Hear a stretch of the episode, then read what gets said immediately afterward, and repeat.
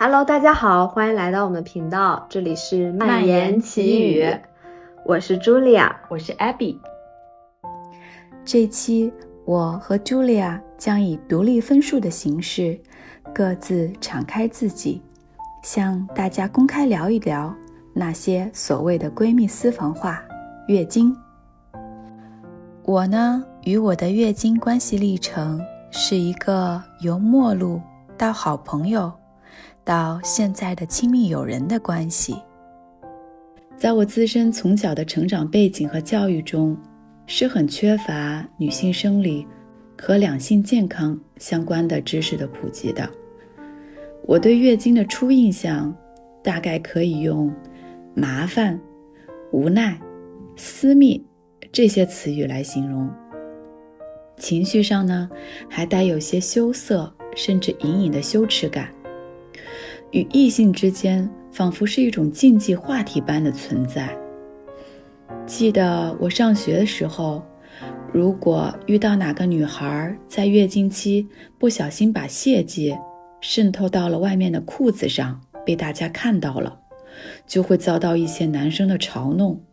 或许还有一些女生的嫌弃，而她自己本人更是陷入到非常难以自容的自责和羞耻感里。其实，像这样的不小心的情况也发生在我身上不止一次。我总是无比慌张的，想尽办法的去遮掩这份生理或者身体上的羞耻。我身边老一辈的女性还会把月经俗称是倒霉。如果你来月经了，他们会说你倒霉了。当然，这不是他们在咒你，我想只是他们自己的潜意识里就把月经看作是一件麻烦事儿，一种女性天生就要遭受的痛苦。所以，在这些认知的浸润里，月经一开始对我而言，确实不是什么值得欣喜和荣耀的事儿。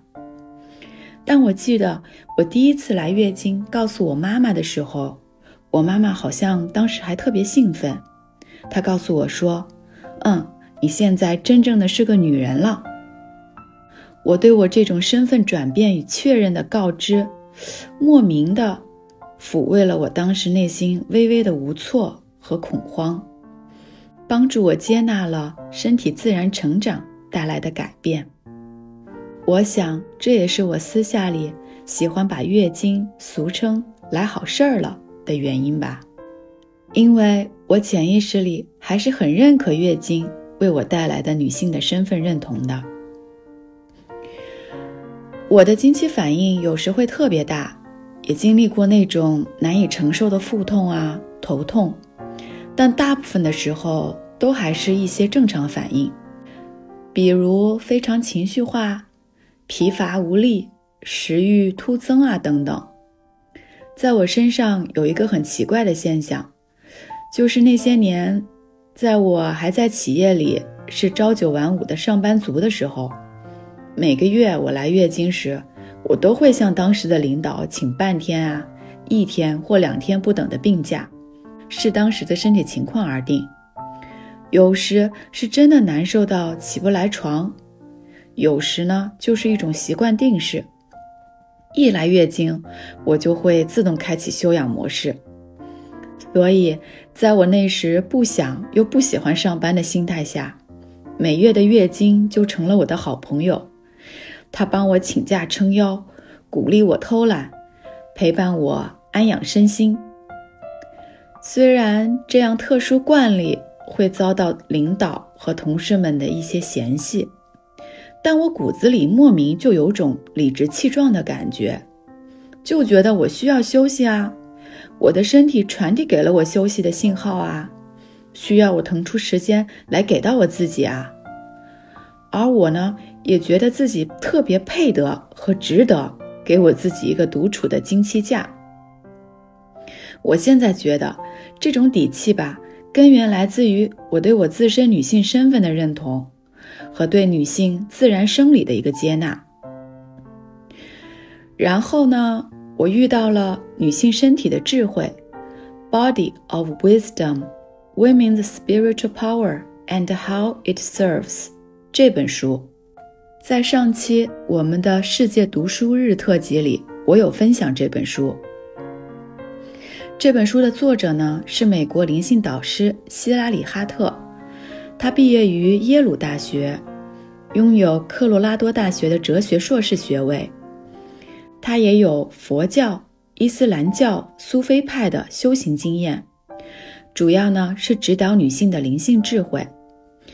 这本书为大家讲述了女性拥有的九种力量，其中在进化这一力量章节里，他为大家揭示了子宫的功能和月经的灵性意义，对我特别有帮助和启发。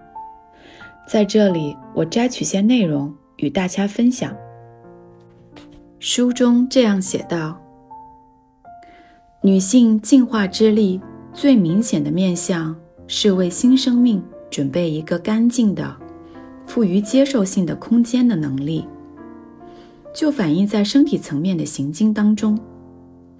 女性行经在各个方面都有着强大的力量。从最基本的层面来看，女性子宫的功能是孕育新的生命，但和女性的其他生理器官一样，它也同样有着更隐蔽的功能。揭示着女性在她周围的生命中扮演的神秘角色。气功大师西雅图气功和非传统医学会创始人孙观成先生这样描述子宫的隐蔽功能：子宫具有神奇的能力，它如同大海一样，将能量带进来。这一能量更有生命力。更有创造性，更纯洁。大海能吸纳一切，分解一切。子宫亦如此。当月经来潮时，一个能量真空就被创造出来。它类似一个真空吸尘器，自然而然地敞开，将能量吸入。伴随着实际的物质排出，能量。经过净化后，又被释放出去。不论在身体层面还是能量层面，月经都是净化器。这是对月经功能简明又深邃的领悟。可是，在现代社会中，很大程度上这一知晓已经被丢失了。不过，在一些土著传统中，这一知晓仍然活跃着。阿留申族的长老拉里·梅库利夫曾这样说：“女性月经的主要功能之一，就是清除与男性性交时带入体内的细菌。但是，正如大地是天空的映照，外在总是内在的反应，月经也像一面镜子，映出一个人、一个群体。”甚至一个环境的能量进化过程。行经期间，女性能吸收四周的负面能量，然后通过月经将其净化，这就是它的神圣功能之一。大多数女性在经期都会感觉疼痛，这是因为我们忘记了该如何释放所吸收的负面能量。这个秘密的实相给女性个体以及她的家人，甚至周围环境带来许多重要影响。在月经期间，女性通过自己内部的净化系统，改造她周围的能量和信息。整个过程通常是毫无意识的。孙观成先生也认为。正是因为我们无意识地吸收着周围的负面能量，才造成女性经期情绪的波动和身体的不适。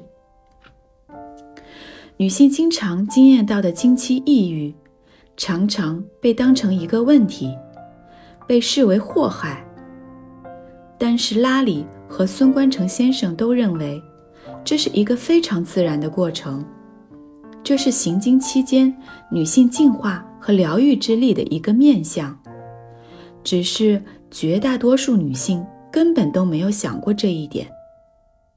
从某种程度上来说，进化是女性最显而易见的，但同时也是藏得最深的力量。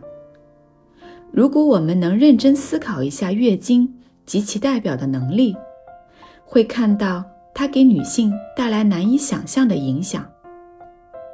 领悟这一力量是如何发挥作用的，能增强女性有意识的去服务家人和社区的能力，也能帮助她做出决定。如果她感觉到不需要这么做，她完全不必牺牲自己。带着充分的觉知，她的进化之力会成倍的增长。女性可以决定在何时。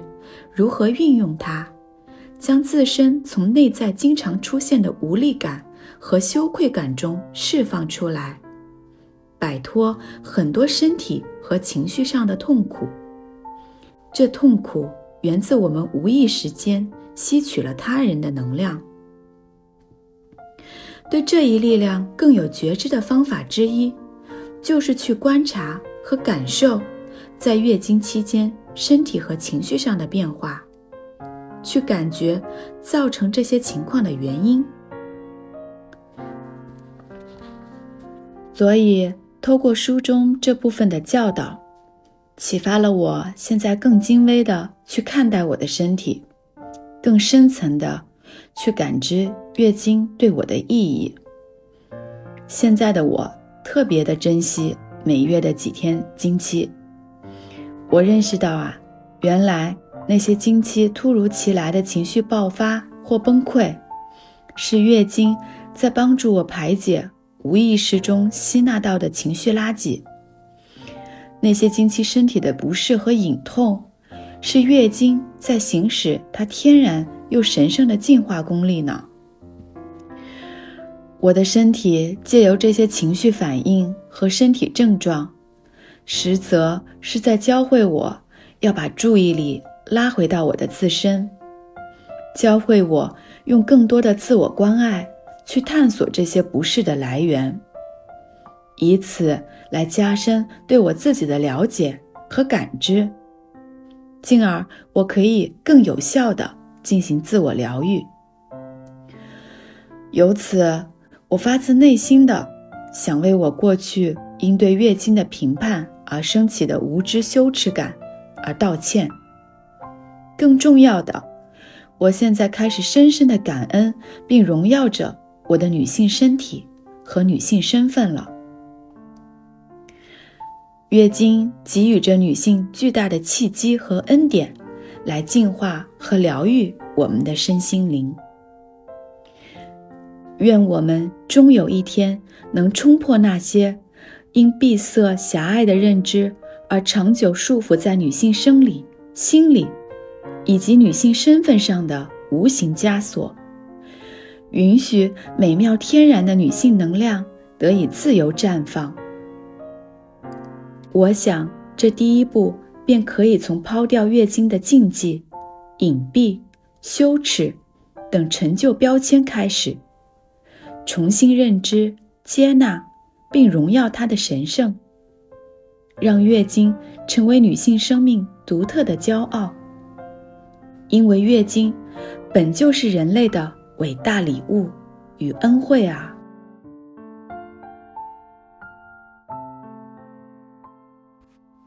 下面我们来听一听 Julia 带给我们的分享。虽说一个女性一生中会来四百到五百次的月经，但就我而言，我一直以来不怎么关注它的存在。这不禁让我思考，在我们的成长环境和传统观念里，是不是都会刻意避免提到它？而像我这么一个月经量不是很多、痛经不明显的人，更是选择忽略它的存在。但是我也有害怕的时候。比如有时候，如果我有超过一个月没有来了，我会担心自己身体是不是出现了什么状况，或者会猜想我是不是有什么卵巢功能的问题。月经量少且不规律这两点，甚至产生了让我怀疑自己是不是没有了生育能力之类的假象。同时，我又会想，反正再等等，这个月不来，下个月总要来的吧，所以我就会盼着等着，期待着他快来呀。由此影响下，会产生各种各样的焦虑和恐慌。直到近年来看到微博上六层楼先生给大家科普有关女性健康的知识，以及评论区大家的留言，才明白原来卵巢早衰有一种表现是月经量减少，或者月经周期变短等等这样的表现。但是反过来，月经量减少并不会直接推出卵巢早衰，所以不必过度的恐慌。而且我指的月经量少。还在正常的范围内，同时我也知道月经周期是会受情绪和外界因素的影响。相信很多人都有考试前月经不规律和减肥期间月经量少的情况出现吧。嗯，通过微博了解到了很多人和我是有一样的经历，慢慢的我对月经这个概念也有了一些科学的认识。再说说痛经这件事情吧，呃，我讲一个我自己的亲身经历。有一次我月经来的第一天特别特别痛苦，白天我就忍着，到了晚上我痛到在床上辗转反侧，于是我告诉自己要冷静，我试着用冥想的方式让自己放松下来。这一次的冥想和往常不一样，我平躺在床上。告诉自己放下杂念，只将精力集中在腹部的呼吸中。一旦我的思绪飘走，我就会有意识的去专注呼气的感觉和腹部的感受上。每当我通过鼻腔慢慢呼气时，我感受到腹部一种温暖流动的感觉。过去了很久，当我睁开眼时。我的下腹之前那种肿胀和痛苦的感受开始消散，痛经竟然让我用冥想的方式给化解了，这是我无法解释的经历。但我想，每个人在痛经的时候，一定积压了很多痛苦的情绪，那冥想可能就是帮我疏通了我的情绪，使我紧绷的身体。也得到了放松和舒缓。我正好上周也经历过一次月经，我现在面对月经的态度是臣服，不太有太多思维层面的判断，只用心去感受它的存在。如果身体感觉到疲累、痛苦，那我就选择休息；如果身体允许，那就按照身体的节奏来，听从他的指引。我相信身体的智慧一直在那里，而我们需要向他学习。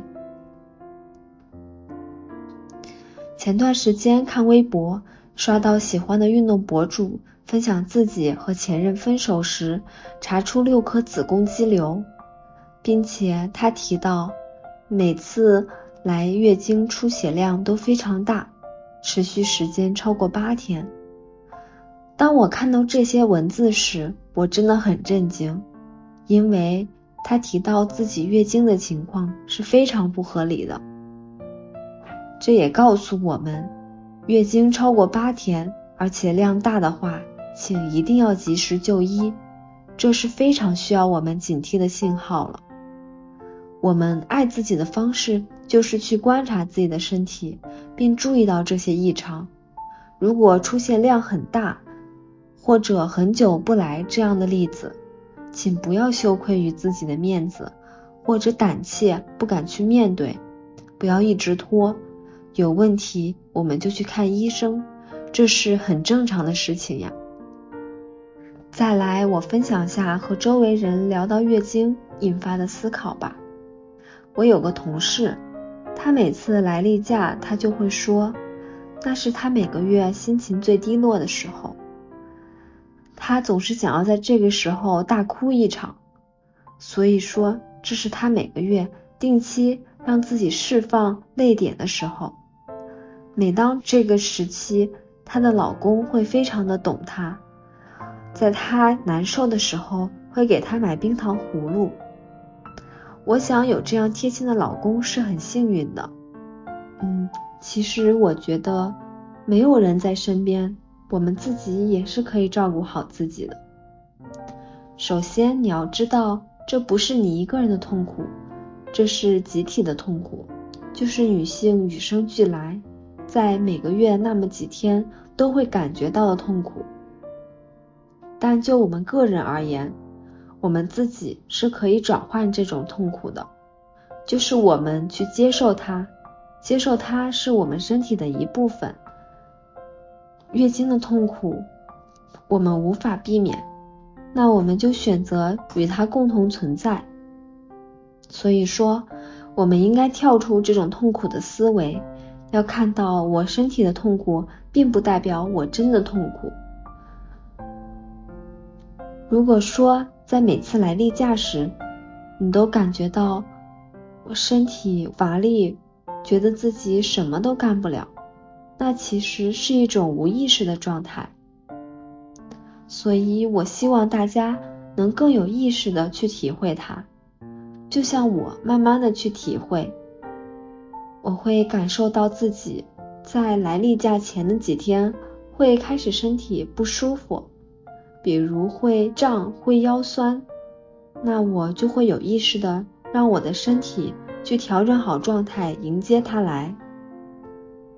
然后在它来的那几天，如果真的不舒服，那就不要做太剧烈的运动，因为请你相信，你也可以好好关爱自己。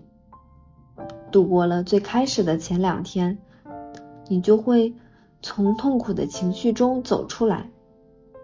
再有一点，我觉得呢，来月经的这几天，更是一个机会好好爱自己的一种方式呀。因为正好借由月经这几天，你会发现自己的脆弱和悲伤，这个时候你更应该好好的、温柔的对待自己，好好的爱自己。拥抱自己内心那些负面的情绪，而不是陷在负面的情绪中无法自拔。比如来例假那几天，你可以吃点甜品，甜食可以让你的心情变好。有了好的心情，那么身体的状态就会好。所以，我想每个人可能都会有一些自己的小方法，可以从点滴中缓解自己痛苦的情绪。并且知道如何爱自己。那这一期的话题就到这里了，我们下期再见。